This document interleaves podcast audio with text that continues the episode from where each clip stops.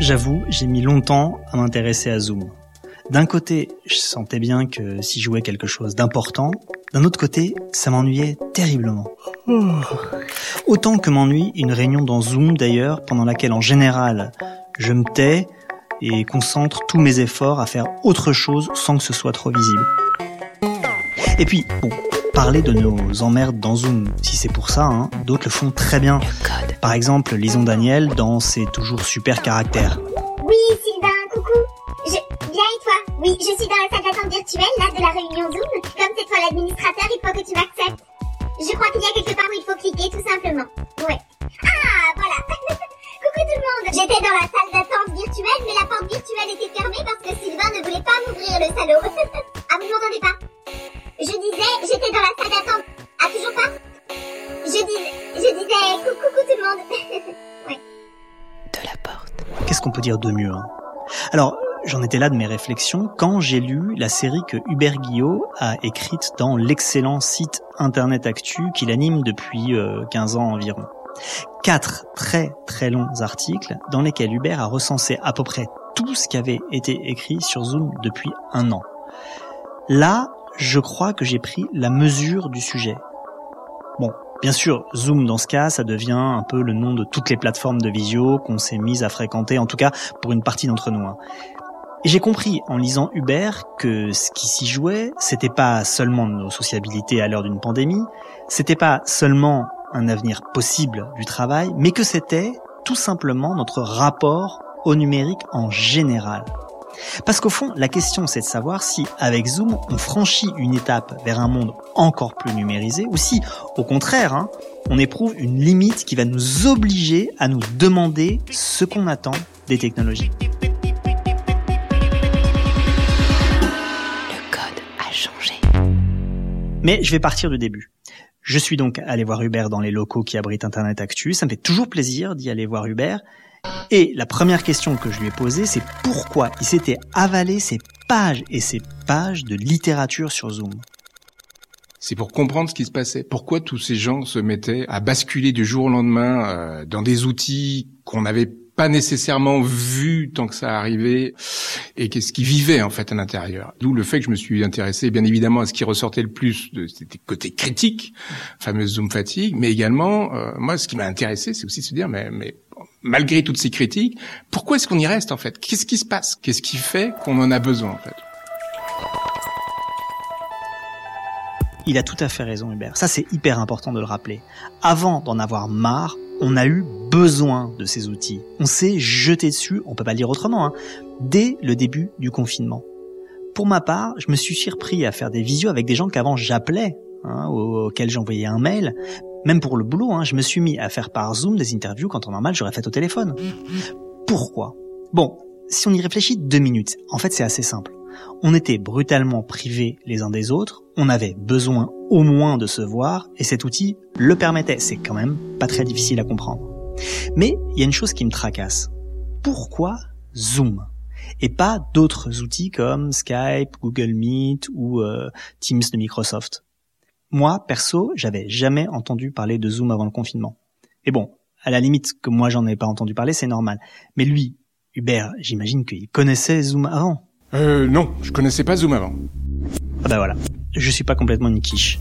Zoom n'était donc pas hyper connu. En fait, bon, quand on jette un œil à l'histoire de la boîte, on s'aperçoit qu'elle existe depuis 2011. C'est un ingénieur système de Cisco qui l'a créée et qu'elle était quand même valorisée à hauteur de 1 milliard de dollars avant que tout ça commence. C'est pas rien.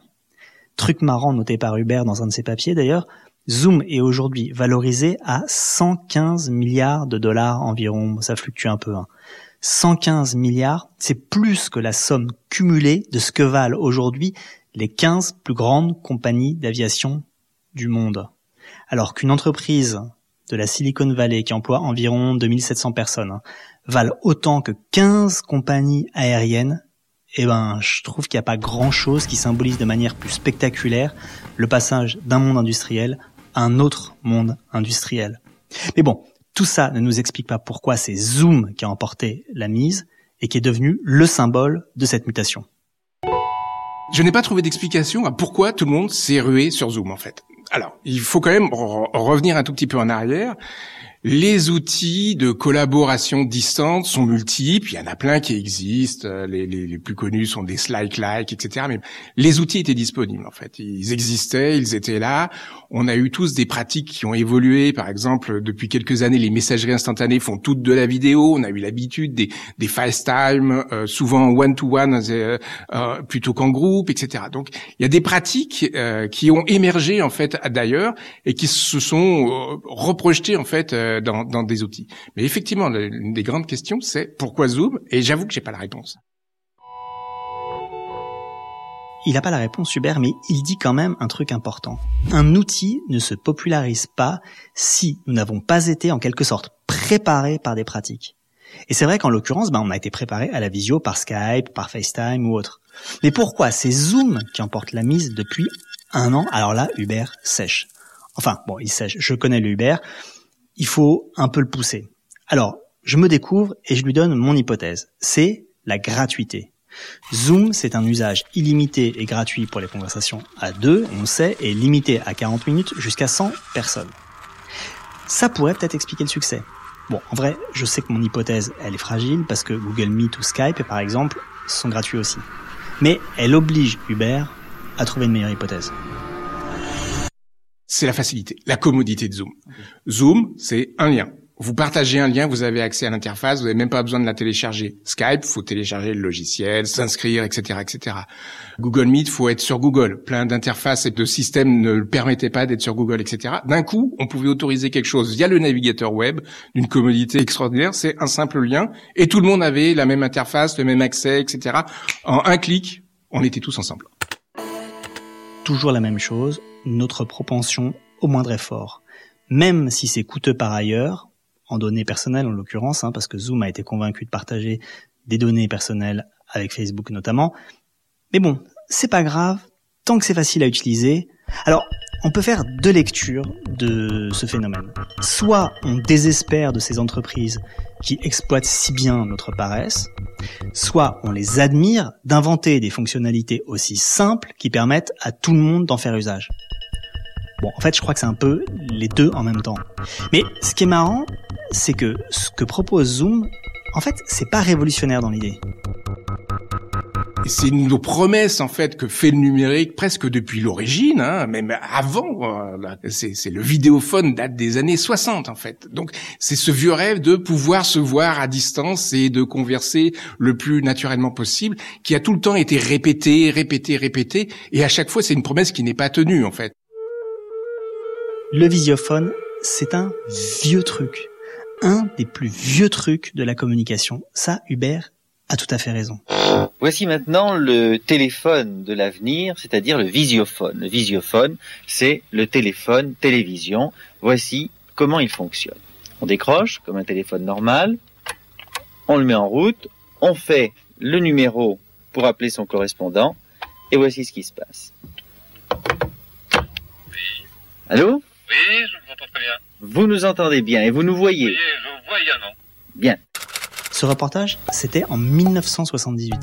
Mais en fait, si on s'en tient pour le coup vraiment aux imaginaires, on peut remonter beaucoup plus loin. Dans Metropolis, le film de Fritz Lang qui date de 1927, on voit un appareil qui ressemble au visiophone. Et puis après, évidemment, dans 2001, l'Odyssée de l'espace, eh ben, il y a un visiophone. Hello? Hello. How you, Squirt? What are you doing? Playing. Where's Mummy? Gone to shopping. Oh, who's taking care of you? Rachel. May I speak to Rachel, please? She's gone to the bathroom. Are you coming to my party tomorrow? I'm sorry, sweetheart, but I can't. Bon, je pourrais lister encore euh, les exemples. Je me souviens même avoir vu une affiche qui datait des débuts du téléphone et qui imaginait déjà un complément avec l'image. Bon, bref, avec tous les outils d'aujourd'hui, on réalise donc ce vieux fantasme techno. Un vieux rêve qui a mis longtemps à se réaliser, pour des raisons techniques, hein, de bande passante notamment, mais aussi peut-être pour d'autres raisons. Parce que depuis que ces outils ont été adoptés plus massivement, on s'est aperçu que quelque chose clochait, une promesse n'était pas remplie. Le code a changé. Alors tout à l'heure, Hubert parlait de zoom fatigue. Je lui demande de me préciser pourquoi ce terme est apparu très vite. Il est apparu en fait dès le mois d'avril 2020, quand la BBC l'évoquait dans un article. La zoom fatigue. La première raison, c'est quand même le surzoom, c'est-à-dire l'hyperzoom. C'est le fait d'être d'être coincé dans des réunions virtuelles du matin au soir. C'est la même chose quand vous êtes dans des réunions en présentiel, si vous êtes coincé du matin au soir, vous êtes épuisé en fin de journée. Je pense que c'est quand même le premier facteur euh, d'explication. Il a raison de rappeler ça, Hubert. Avant même l'épuisement propre à l'interface, il y a celui de l'excès. Et cet excès, encore une fois, il se comprend, hein, tout au moins au début. On était content d'avoir des zooms au début. Dans le cas du travail, ça nous rendait un peu important, on se sentait presque élu. Ça signifiait qu'on servait à quelque chose, en plus de maintenir le lien avec les collègues, etc. évidemment. Et puis plein d'organisations ont bourré les journées de leurs salariés de visioconférence pour des raisons évidentes, hein, contrôlées, qui bossent vraiment. Zoom nous a fatigués parce que pendant le confinement, tout au moins au début, hein, on a aussi fait entrer notre vie privée dans les écrans avec euh, les apéros Zoom et même la sexualité pour certains. Donc, première cause de la Zoom fatigue, l'excès, ok. Sauf qu'on s'est vite calmé. Et à part pour euh, les pauvres étudiants, par exemple, bon, bah, il me semble que la fréquence des Zooms a globalement diminué. Pour autant, la fatigue Zoom, elle, elle continue d'exister. C'est donc que c'est pas seulement une question de quantité. Il y a quand même des raisons qui tiennent à l'outil lui-même. C'est tout ce qui est latence, euh, problème technique, et ça, ils ont été innombrables pour tous. C'est euh, bah, le, micro qui coupe, euh, ces moments de silence où on ne sait pas si c'est la cause technique ou si c'est une personne qui veut vous dire quelque chose qui ne vous l'a pas dit. Il y a tout ce problème aussi de compréhension ou de perception des signaux euh, non non verbaux en fait, euh, les, les signes du visage qu'on distingue plus ou moins bien. Et puis il y a bien évidemment aussi tous les côtés distraction, euh, c'est-à-dire qu'on peut faire autre chose tout en étant sur Zoom. Et il y a aussi le côté représentation de soi, c'est-à-dire je me vois moi-même interagir avec les autres et je me demande est-ce que je me tiens bien, est-ce que je parle comme il faut, qu'est-ce que je dis, etc. On s'est rendu compte en fait qu'il y avait une sorte de complexité en fait attentionnelle dans ces outils alors qu'on pensait que c'était juste une projection du monde réel. C'est un peu plus compliqué que ça. Ces outils ont des effets, ils montrent certaines choses, ils en dissimulent d'autres. Ça crée une forme de trouble de la perception. Quand j'entends Hubert dire ça, dans un premier temps, je me dis qu'il exagère un peu. Trouble de la perception, tout ça, bon. Parce que il faut reconnaître qu'être en visio, ça aussi plein d'avantages. Bon, c'est super de pouvoir naviguer peinard pendant une réunion ultra chiante. Ou alors même ça évite que tout passe par l'écrit. On voit bien que parfois, une conversation par mail crée des malentendus qui sont dissipés en trois minutes si on se parle même par Zoom. Et puis, c'est quand même mieux de se voir que de s'écouter seulement. Faire tourner la parole dans une audioconférence, je sais pas si quelqu'un a essayé, mais c'est ultra dur. Mais bon, c'est pas parce qu'il y a des avantages à la visio que ça ne crée pas des troubles. Par exemple, en visio à plusieurs, que ce soit professionnel ou amical d'ailleurs, on est toujours hésitant sur le moment où on doit prendre la parole. Le temps de latence fait que souvent on interrompt quelqu'un. Alors tout le monde s'arrête, ça crée un silence, on est gêné.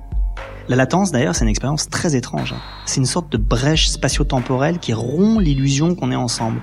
C'est-à-dire que tout à coup la distance se rappelle à nous. Combien de fois je me suis senti encore plus seul à cause de quelques secondes de latence ou d'interruption dans une communication Zoom? Donc, ok pour les troubles perceptifs et cognitifs, finalement je suis d'accord avec Hubert on est dans une situation bizarre. Et d'ailleurs, j'ai du mal à la caractériser, cette situation. Alors, je demande à Hubert si au cours de ses lectures, il a trouvé une bonne caractérisation de cet état. C'est un peu comme quand euh, vous essayez de comprendre une réunion euh, ou des, une conférence en anglais et que vous parlez pas si bien que ça, et donc dans votre tête vous êtes en train d'essayer de traduire ce qui se passe. Je trouve cette analogie lumineuse. Une langue étrangère. Ou plutôt d'ailleurs, une langue pas totalement étrangère, mais pas totalement maîtrisée non plus.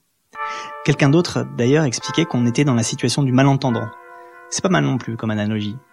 Dans les deux cas, ça revient à dire qu'on comprend pas tout, que des signes nous échappent nécessairement et qu'il y a une situation d'asymétrie, c'est-à-dire que il y a des gens qui parlent mieux que d'autres cette langue ou entendent mieux que d'autres cette langue. Donc, si je comprends bien, ce qu'on n'a pas mesuré, c'est que la visio, ça n'est pas seulement la prolongation de la communication en présence, mais c'est une toute autre nature de communication. C'est un changement de nature. Ce n'est pas du tout la même chose. Euh, nos comportements, nos formes de sociabilité sont réinterrogés par ces outils. Et on voit bien aujourd'hui, face à, à tous les burn-out euh, étudiants euh, euh, de, ou de salariés, ça interroge plein de choses. C'est euh, la sociologue Zeynep Tufkessi. Oui, alors là, Hubert, en fait, il veut parler de Zinep Tufekci, qui est une super sociologue des technos américano-turcs. Qui dit ça très bien. Elle parle de fonctions manifestes et de fonctions latentes. Pour elle, les fonctions manifestes du travail ou de l'enseignement, c'est enseigner et travailler. Mais il y a des fonctions latentes qui sont en fait indispensables à ces fonctions manifestes et qui sont surtout la sociabilité et la socialité en fait. Si on n'a pas ces fonctions latentes, on manque quelque chose. On oublie quelque chose qui tient du sens en fait de pourquoi on est là et de pourquoi on le fait. Il y a là vraiment un- un- une sorte de, de de décrochage perceptif euh, qui nous fait vraiment nous interroger sur euh, qu'est-ce que ça veut dire d'être euh, à l'intérieur d'un écran et quelle est la différence entre intérieur d'un écran et extérieur d'un écran. C'est un peu comme le masque en fait. euh, Quand vous portez le masque, je sais pas si vous vous rendez compte, on a beaucoup de mal des fois à se diriger. Pourtant, ça ne bloque pas la vue. Hein. Et voilà, c'est la même chose. En passant sur Zoom, en passant à l'intérieur des écrans, il y a quelque chose qui nous échappe et on ne sait pas quoi. Et ce qui est formidable, c'est que pour l'instant, on l'explique assez mal, ce on ne sait pas quoi. on peut quand même tenter des hypothèses. La distinction de Zinep Tufekci entre fonction manifeste et fonction latente, que rappelait Hubert, hein, c'est une explication possible. Si dans une activité comme aller au boulot ou euh, aller à la fac, on ne garde que les fonctions manifestes, c'est-à-dire produire et apprendre, eh ben on perd toute une partie du sens de ces activités. Bon, sortir de chez soi, socialiser, etc. Le dispositif de la visio, l'écran donc, fait disparaître ces fonctions latentes et non seulement une partie du sens de l'activité disparaît, mais même la fonction manifeste n'est plus aussi bien remplie. On apprend moins bien, on produit moins bien. D'ailleurs, on le sent intuitivement hein, en détournant les outils pour compenser. Par exemple, on crée des apartés grâce au chat. On discute par chat avec un collègue pendant la réunion, par texto, par tout autre moyen, et on réactive ainsi des fonctions latentes en se foutant par exemple de la personne qui parle ou en discutant d'autres choses. Ou alors, on crée des moments sociaux. Un prof me racontait qu'il faisait euh, des pauses pendant ses cours Zoom et demandait aux élèves de fabriquer des playlists à tour de rôle pour passer de la musique pendant ces pauses. Et il s'est aperçu que ça occupait vachement les étudiants, qu'ils en discutaient avant, après, que ça permettait de les socialiser alors que souvent ils se connaissaient pas. Mille trucs donc ont été inventés pour que les fonctions latentes ne soient pas oubliées. Mais est-ce qu'il n'y a pas quelque chose de plus fondamental? Le plus évident, c'est que nous sommes réduits à des visages. Nos corps disparaissent presque au profit d'une galerie de visages. Sachant en plus que dès qu'on est nombreux, on comprend pas bien comment s'organise cette galerie. Pourquoi on me met toujours le mec sans intérêt et pas ma jolie collègue dont j'aime beaucoup la faussette quand elle sourit hein Pourquoi? Une des lectures de Hubert, Guilherme Machado da Silva, dit que dans Zoom et consort, on voit se manifester un idéal cinématographique du visage. Bon, je demande à Hubert qu'il m'explique un peu plus. Pour lui, c'est comme si d'un coup on devait, on était sommé en fait de regarder la psychologie de l'autre en fait. Euh, c'est comme si on était réduit dans ce moment de mise à l'écart émotionnel à revenir justement à essayer de mieux décrypter l'émotion qui se dégage euh, des regards, des souffles, des gestes, des signes d'approbation, euh, etc comme si ce gros plan venait remplacer la complexité psychologique en fait qui s'exprime normalement euh, dans des tas d'autres signaux non verbaux, euh, des gestes des mains ou autres. J'aime beaucoup cette idée d'une sorte de saturation émotionnelle due à l'accumulation des gros plans. C'est assez beau, hein L'écran d'ordinateur qui nous impose une lecture psychologique de l'autre, dont on nous prive, par ailleurs, notre vie confinée. C'est pas bête. Et je sais pas pourquoi, mais ça me rappelle que quand je suis arrivé à France Culture, il y a une vingtaine d'années, l'écran de veille de notre ordinateur dans le bureau était une boucle de la dernière scène de Casablanca, quand Bogart et Ingrid Bergman se disent adieu à l'aéroport. Are you ready, Ilsa? Yes, I'm ready. Bye, Rick.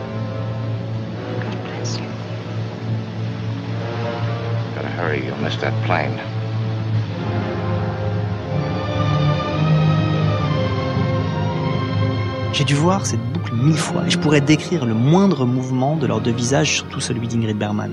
Tout passe dans ses yeux, dans l'esquisse de son sourire. Il faut être hyper attentif pour saisir ce qui se joue dans ces visages. Et c'est pas faux qu'on nous demande un peu la même chose dans ces plateformes. Une attention à des signes concentrés dans des visages. En plus, on nous le demande avec plein de visages en même temps, dans des fenêtres minus et une qualité d'image qui peut être hyper mauvaise. C'est quand même incroyable quand on y pense. Cette pandémie a provoqué une crise du visage. Dans l'espace public, on est masqué, on ne voit plus les visages. Et dans Zoom, on ne voit que des visages en gros plan. Dans l'espace public, je ne regarde presque plus les gens parce qu'un visage masqué, franchement, c'est pas passionnant. Et dans Zoom, je fronce les sourcils pour lire les signes des visages multiples qui ont fait irruption dans mon écran. On vit vraiment une époque nawak. Mais il y a un problème réciproque avec la visio. On est aussi regardé. Donc, on doit faire passer des émotions avec notre seul visage. Faire passer ou au contraire cacher. Je pense à ça parce que j'ai une collègue de travail à l'Obs qui, pendant les conférences de rédaction, ne peut pas s'empêcher de laisser paraître ce qu'elle pense. Notamment son exaspération aux remarques de ses collègues. L'autre jour, elle faisait partie des fenêtres sélectionnées pour moi par Google Meet. J'étais content. Et pendant toute la conférence, je l'ai vu faire des têtes pas possibles. Le lendemain, je suis allé lui dire, elle m'a répondu, ah mais t'es gentil de me prévenir. Mais je m'en fous complètement. J'espère même qu'on me voit faire ça. Moi, j'adopte une stratégie totalement différente. Soit j'éteins ma caméra, soit quand je sens qu'il faut qu'elle soit allumée. Alors déjà, ce serait intéressant de savoir pourquoi on sent parfois qu'il faut allumer sa caméra, mais bon. Donc, quand je sens qu'il faut qu'elle soit allumée, j'opte pour la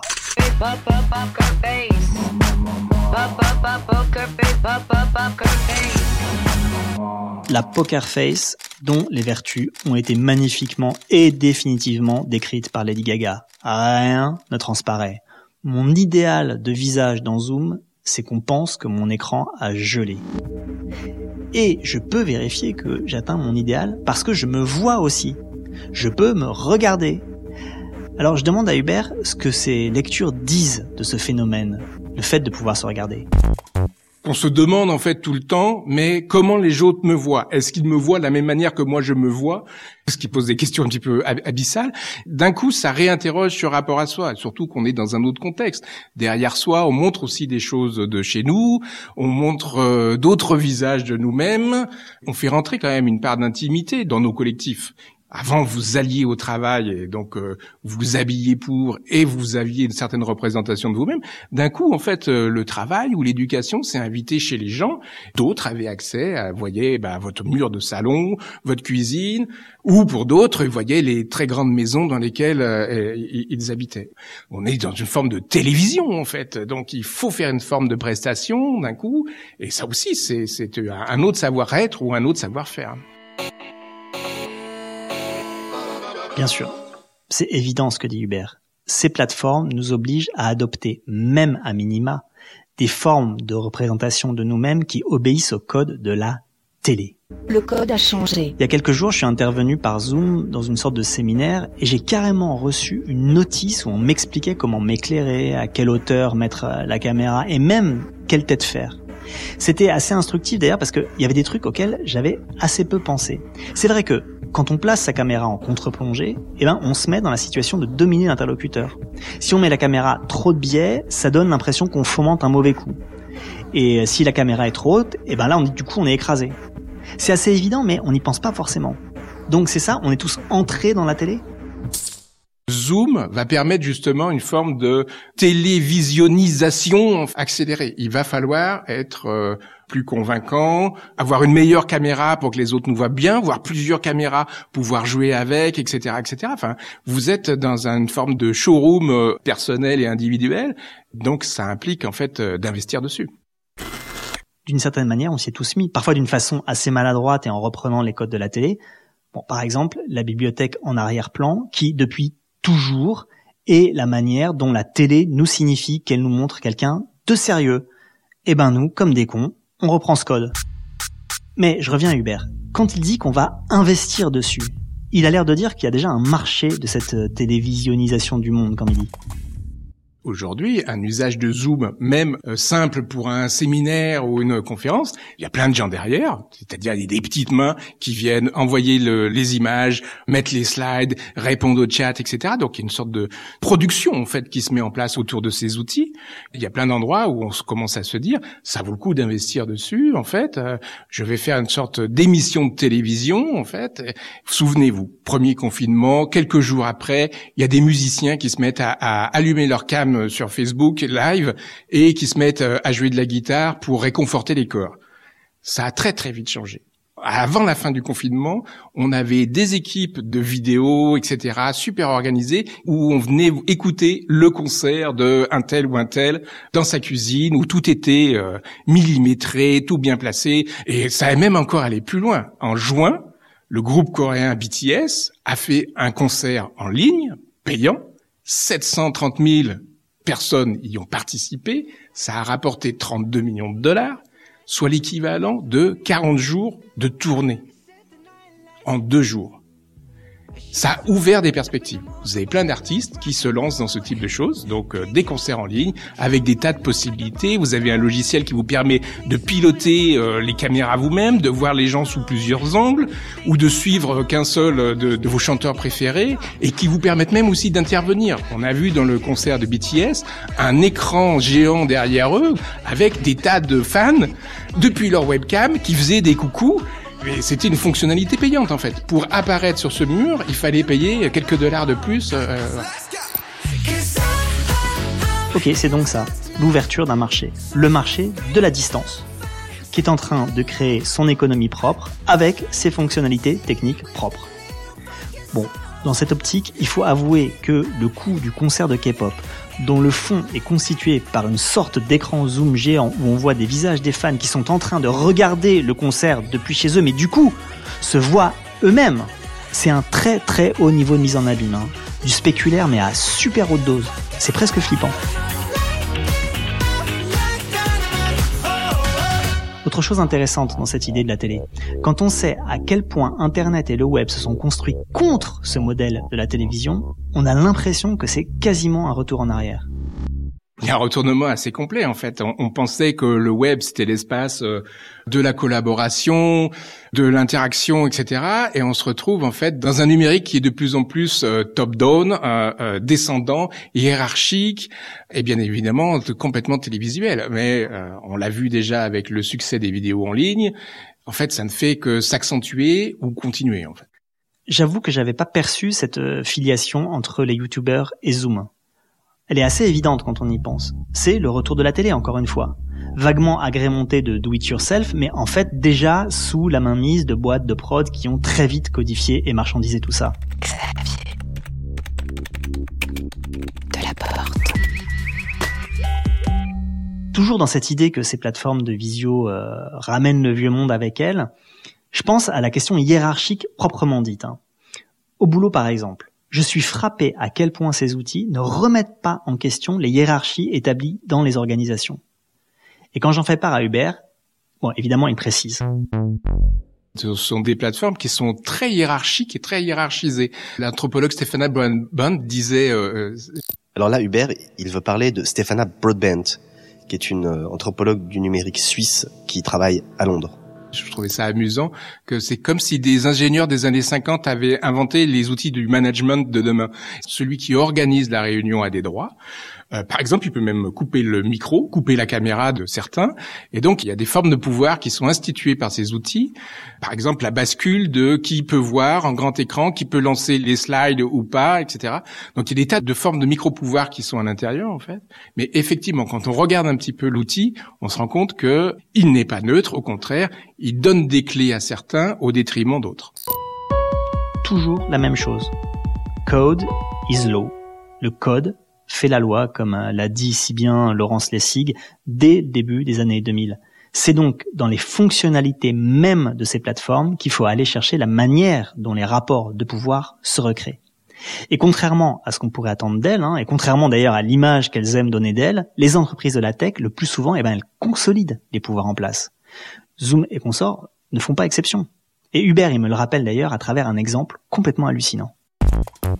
Zoom avait introduit une fonctionnalité qui permettait de savoir si les gens qui étaient en train de se connecter étaient en train de faire autre chose. C'est-à-dire, par exemple, s'ils naviguaient sur le web en même temps qu'ils regardaient Zoom.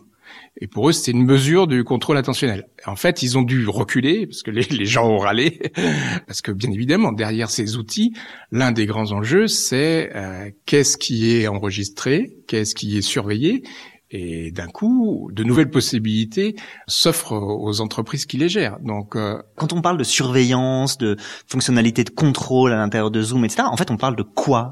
Alors, de plein de choses. On parle, par exemple, de la transcription complète des conversations. Ça, c'est pas Zoom qui propose, ça. Non, mais on peut. Il y a des add-ons qui, se, des logiciels supplémentaires qu'on peut greffer, etc., qui permettent de transcrire automatiquement toutes les conversations. On peut aussi avoir des logiciels d'analyse des visages et des expressions, etc., d'analyse de sentiments, comme on dit, qui vont vous dire bah, si les personnes sont satisfaites ou pas satisfaites, et qui vont envoyer un retour à la personne qui parle, par exemple, pour lui dire attention, là, tout le monde décroche. Et ça va même encore un peu plus loin. Aujourd'hui, par exemple, vous avez des commerciaux qui ne font du démarchage que par Zoom. Et là, bien évidemment, d'un coup, une brèche s'en trouve. On se dit, bah, super, on va pouvoir analyser leurs arguments euh, de vente, comprendre les modalités marketing, qu'est-ce qui marche, qu'est-ce qui marche pas, etc. Et faire une sorte d'analyse complète de ce qui se passe, de la vidéo, de comment s'est fait l'entretien, comment il s'est déroulé, etc. Là, en effet, on voit bien comment ces outils peuvent non seulement perpétuer des systèmes de domination hiérarchique, mais même les accentuer en étendant le contrôle à des sphères qui étaient inaccessibles jusque-là. Le commercial, là, dans le monde physique, il est seul avec son client. Là, tout peut être enregistré et réinterprété. Alors, ça ouvre une brèche d'Uber, qu'on peut voir d'ailleurs comme l'amélioration de la performance. Hein. Par exemple, je veux dire, la transcription simultanée d'une réunion, elle permet plein de trucs par des systèmes de mots-clés qui peuvent euh, activer des liens, etc. Mais aussi du contrôle. C'est toujours la même histoire. Et pourtant, cette possibilité de contrôle du travail va de pair ou entre en contradiction, si on veut, avec un sentiment qui, d'après les études lues par Hubert, est assez partagé. C'est l'impression qu'une réunion Zoom, c'est une sorte de simulacre de réunion. Qu'on y joue à quelque chose. Un peu d'ailleurs comme on a l'impression de jouer à quelque chose pendant les apéros Zoom. Hein. Sur quoi repose cette impression de simulacre?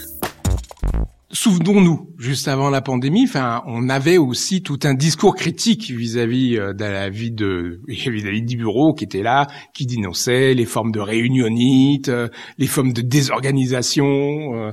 On a certainement eu encore plus l'impression d'un simulacre quand d'un d'un coup vous vous retrouviez dans des réunions qui singeaient des réunions où déjà on singeait la réunion. En fait, on a l'impression d'une mise en abîme assez terrible. Euh, quelles sont euh, les décisions prises, comment les réunions sont organisées, etc. Zoom a reposé les mêmes questions. Beaucoup d'entreprises, en fait, euh, ou de collectifs n'y ont pas vraiment répondu. La question d'une réunion, c'est son organisation, son ordre du jour, sa durée, etc., etc. Et Zoom a permis pour plein d'entreprises de glisser complètement euh, là-dessus. Et donc, on est allé dans des pires simulacres que le, simulacre même de la réunion. En fait. Mais comme si les écrans n'étaient pas un simulacre, en fait, euh, ouais, également des formes réelles de nos existences, en fait. Parenthèse. C'est marrant parce que en m'entendant faire hmm quand Hubert parle, je me dis d'abord bon, c'est vraiment nul ce hmm là vaguement inspiré, faut que j'arrête. Et puis je m'aperçois que c'est un truc qui me manque vachement quand je parle sur Zoom ou autre plateforme. Hein. Eh ben, c'est l'approbation des interlocuteurs. On les entend pas ces hmm. On les voit mal ces marques d'approbation euh, comme je sais pas un visage qui se tend, un regard qui s'éclaire et donc on mesure très très mal la portée de ce qu'on dit et c'est très dur. Bon, fin de la parenthèse.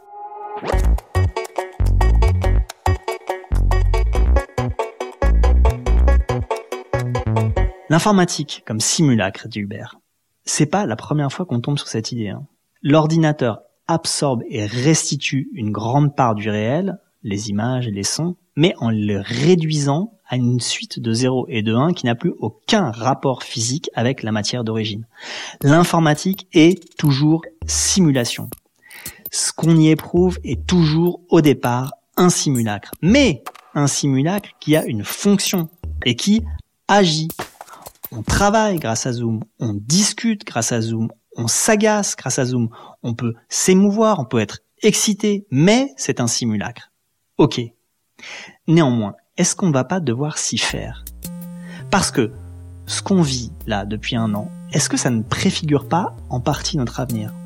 Je demande donc à Hubert si, d'après ce qu'il a lu, et il a tout lu, le télétravail est là pour durer les entreprises et les administrations, les écoles, tout le monde a touché quelque chose qui était avant une sorte de tabou. Grosso modo, c'était réservé aux entreprises les plus agiles du domaine du logiciel. Et pour tout le reste, c'était vraiment très difficile. La législation avançait péniblement, euh, les modalités d'organisation euh, étaient euh, très réticentes, etc. Et là, d'un coup, tout a été possible, en fait. Donc, il y a des gens qui ont vraiment découvert le télétravail et qui ont pris plaisir, en fait, avoir une forme de confort, etc. La plupart des analyses disent que, grosso modo, il y a une augmentation qui va se faire. C'est là pour rester. Il y a des gens qui ont découvert quelque chose et ça va être difficile de les faire revenir au travail. D'ailleurs, comme après la fin du confinement, il a été assez difficile pour certaines organisations de faire revenir les gens dans les locaux et c'est possible que ce soit là pour durer. Avec le problème de ce qu'on appelle l'hybridation, c'est-à-dire comment est-ce qu'on fait le présentiel et le distanciel en même temps, et comment est-ce qu'on organise euh, ces formes qui sont euh, où il y a des gens qui sont à la fois chez eux, à la fois dans les écrans? Ah oui, ça, on l'a tous expérimenté. C'est très compliqué l'hybridation. Le code. C'est compliqué pour soi-même de passer de chez soi au bureau, ok. C'est compliqué à organiser pour les chefferies. Et puis quand dans une réunion, il y a des gens qui sont au bureau et puis d'autres qui sont chez eux, eh ben ça crée un écart très net entre ceux qui sont présents ensemble et ceux qui sont éparpillés, chacun chez soi. Le code a changé. Avec des complexités triviales mais importantes. Hein. Comment par exemple bien entendre tous ceux qui sont présents dans le micro d'un seul PC portable comme ça arrive parfois Bon, par exemple, tous les présents rient d'une blague faite à l'autre bout de la table, eh ben, quand on est chez soi, on comprend rien. Mais se produit avec le télétravail quelque chose que tous ceux qui travaillent à distance éprouvent depuis un an. Le travail à distance supprime l'informel. Tous ces moments de notre vie de bureau qui ne sont pas organisés, mais où il se passe quelque chose qui est loin d'être inutile. C'est, je pense aujourd'hui, la grande limite de ces outils. En fait, c'est la philosophe Fanny Lederlin qui me disait ça. Dans les entreprises, beaucoup de, modalités de coopération sont informelles. On vient aider celui qui est en train de réaliser son tableur euh, euh, là parce que je passe à côté. Je viens l'aider pour faire une formule de calcul euh, plus satisfaisante ou récupérer des données, etc. Et ça, ça disparaît en fait. Et c'est le grand manque en fait que ressentent les gens, c'est la machine à café. Quand on a beaucoup d'outils numériques, on arrive plus ou moins à compenser. On peut s'échanger des fichiers, des dossiers, venir euh, rajouter des données euh, dans un tableur et se le repartager derrière, etc. Reste qu'il manque le côté socialité, sociabilité qui génère en fait les collectifs de travail. Et celui-là, c'est une vraie question. Une autre vraie question, alors, c'est qui en souffre le plus de ce manque? On l'a vu particulièrement, il me semble, avec euh, les nouveaux entrants dans les entreprises, en fait. C'est-à-dire les jeunes stagiaires, euh, les nouveaux embauchés, etc. Comment est-ce qu'ils participent d'un coup de, de, de collectifs qu'ils ne connaissent pas qu'à travers des grilles Zoom? C'est très très compliqué pour eux, en fait. Ça, c'est une très belle question. Hein. Comment fait-on connaissance via les écrans dans le cas du travail? Comment on perçoit des rapports qu'on ne connaît pas via des écrans? Comment on s'intègre via des écrans? Parce qu'il ne faut pas croire que ces plateformes font disparaître les normes sociales qui prévalent dans les collectifs. Hein. Elles en suppriment quelques-unes, certes. On peut être en basket pendant une réunion ou pyjama, bon, puisqu'on les voit pas. Mais elles en ajoutent d'autres. Sauf qu'elles sont plus floues, ces normes, qu'on les connaît pas encore. Elles n'ont pas vraiment été négociées. Par exemple, on sait toujours pas bien comment dire bonjour ou au revoir. Si tout le monde ouvre le micro en même temps et dit bonjour, c'est cacophonique. Si personne ne dit rien, c'est lugubre. Quand on agite la main en souriant, on a l'air un peu débile. Moi, à la fin de chaque réunion, je me dis merde, je suis parti comme un voleur, c'est hyper mal poli. À ce propos, je fais une parenthèse. Je pense que les fails et les compilations de fails Zoom qu'on a vu passer et dont on s'est gargarisé ont eu comme fonction de nous décomplexer sur les petites erreurs qu'on a l'impression de commettre continuellement ou alors qu'on a vraiment peur de commettre les grosses erreurs. Bon, par exemple, Gérard Collomb qui oublie d'éteindre son micro quand une conseillère municipale s'exprime. J'ai pu le constater ce mardi, place Saint-Louis. Mais non. Enfin, je voudrais dire Mais elle écoute même pas. renforcement du rôle des proximités. Madame Picot.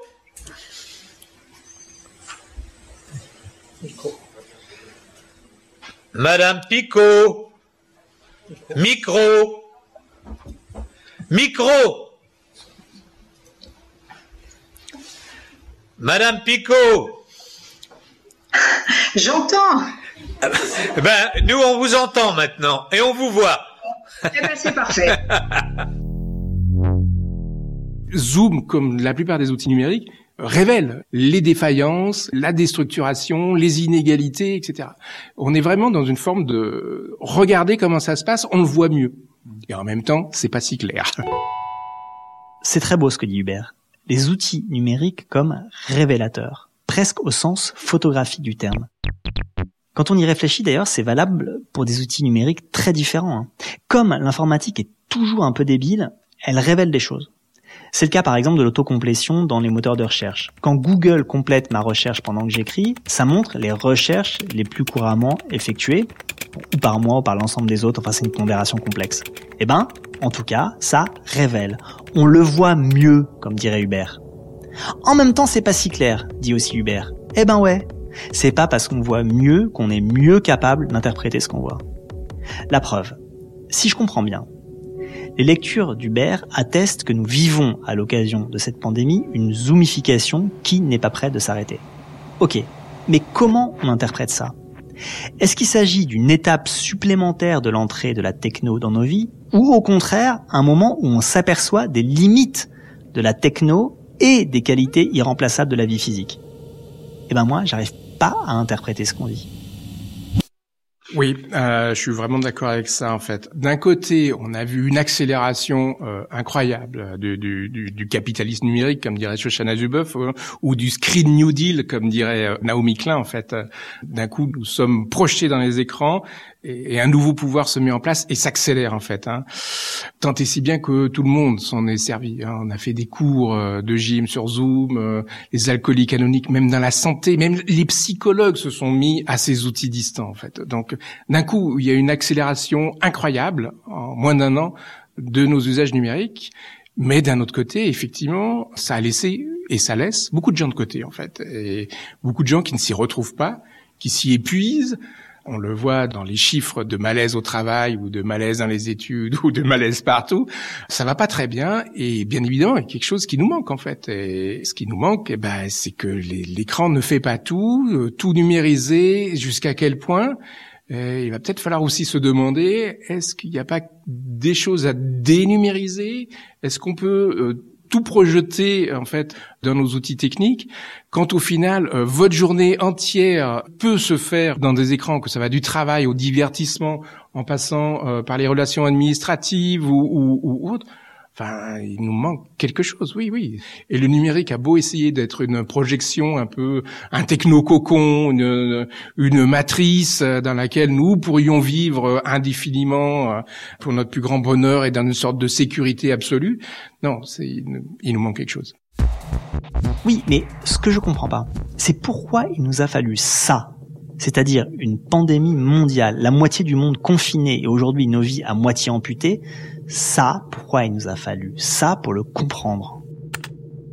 Cette crise où nous avons été contraints de nous distancier physiquement les uns des autres nous a montré qu'il y avait quelque chose qui n'était pas réductible en fait, qu'il y avait quelque chose peut-être qu'on a encore mal apprécié ou, ou qu'on n'avait pas si bien vu avec depuis ces 40 années de promesses du numérique dans lequel nous allons aller euh, vivre euh, et tout sera formidable. Il y a quelque chose qui n'est pas réductible en fait, qui n'est pas possible. C'est un peu comme le téléchargement des cerveaux. Tout le monde dit ouais c'est formidable, un jour on pourra télécharger nos cerveaux. Notre cognition est complètement incarnée en fait quoi. Et euh, est-ce que ça sera un jour possible de faire un téléchargement de cerveau? Qu'est-ce que ça voudrait dire? Qu'est-ce que ça sera qu'un cerveau désincarné? Un cerveau désincarné, c'est un cerveau mort en fait. Voilà.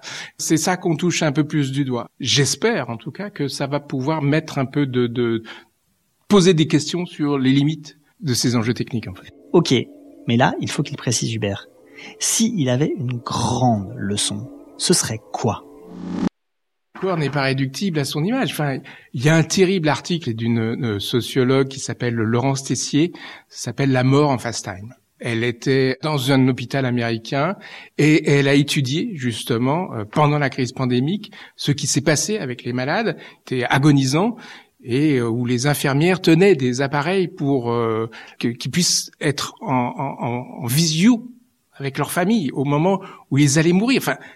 On atteint des limites sur euh, euh, qu'est-ce qui est possible ou pas possible de faire. Enfin, on détruit notre humanité en ne pouvant pas être présent à ces moments-là, en fait. Et je pense que là, il y a vraiment une question, euh, comment dire, essentielle, euh, philosophique, métaphysique.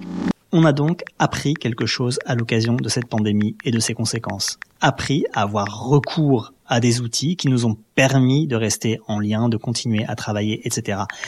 Mais on a aussi appris que ces outils étaient insuffisants parce que le corps en est absent. Ce sont évidemment des choses auxquelles il faut penser maintenant que la visio semble s'imposer, y compris, euh, je sais pas, dans les procès par exemple, dans la justice où le corps est tellement important. Mais est-ce qu'on n'aurait pas pu s'en douter avant? Il y a plus de dix ans, la sociologue euh, Dana Diminescu avait étudié la manière dont les immigrés philippines en France établissaient une communication à distance avec leurs enfants restés au pays, grâce à Skype. Dana racontait que ces femmes avaient leur écran toujours allumé. Dès qu'elles le pouvaient, elles regardaient vivre à distance leur famille. Ce qui était très passionnant, c'est ce que ces femmes disaient de cette expérience. Elles disaient à la fois leur bonheur hein, de voir leurs enfants petit déjeuner, partir à l'école, euh, de leur parler avant qu'ils se couchent, euh, dans une relation très très quotidienne et triviale que la conversation téléphonique évidemment permettait pas avant. Mais elles disaient aussi que ça les frustrait énormément, qu'il leur manquait d'être là avec leur corps et qu'au final, paradoxalement, eh ben peut-être qu'elles souffraient plus de l'absence. Au fond, cet article disait beaucoup du trouble dans lequel on est plongé nous-mêmes aujourd'hui avec ces outils de visioconférence. Ils permettent un lien dans lequel on trouve à la fois du confort, du réconfort et un manque impossible à combler. Et ça, c'est très nouveau pour nous. Et on se dit que si ce monde du travail à distance, et de tout à distance d'ailleurs, perdure à la pandémie, eh bien, il faudra faire avec ce manque à combler, apprendre à vivre avec.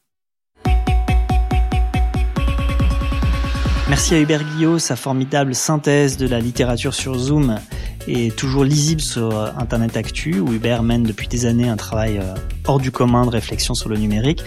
Le prochain épisode du Code à changer, ce sera avec Ovidie. Je suis parti d'une question toute simple. Comment tu vis avec les images pornographiques qu'Internet a gardées de toi? Cet épisode a été réalisé par Hélène Bizio. Au mixage, Benjamin Orgeret. C'était Le Code à changer, un podcast qui vous est proposé par France Inter en partenariat avec Faber Novel.